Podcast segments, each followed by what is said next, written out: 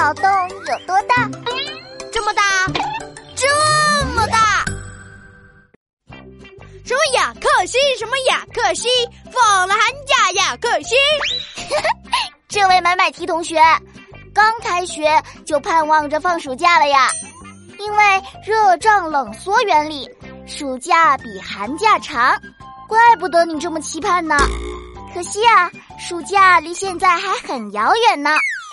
昨天的题目被你解出来了。暑假长，寒假短，就是因为暑假热，寒假冷。热胀冷缩，这还不简单啊！我也考你一题。武术教练爸爸要求小明考九十分以上，可小明只考了六十六分。但小明给他爸爸看了考卷，却没有挨打，为啥？为啥呢？难道是他爸突然良心发现，小明到底耍了什么花招？快教教我！很简单啊。答案就是小明趁他爸爸倒立的时候给他看试卷。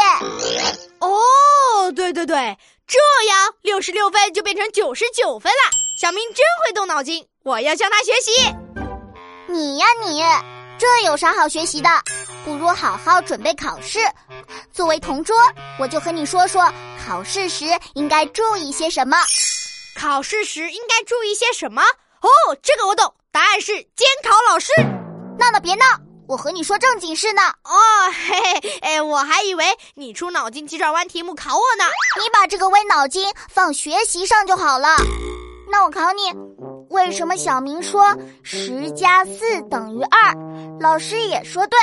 哎呀，这个题好难呀！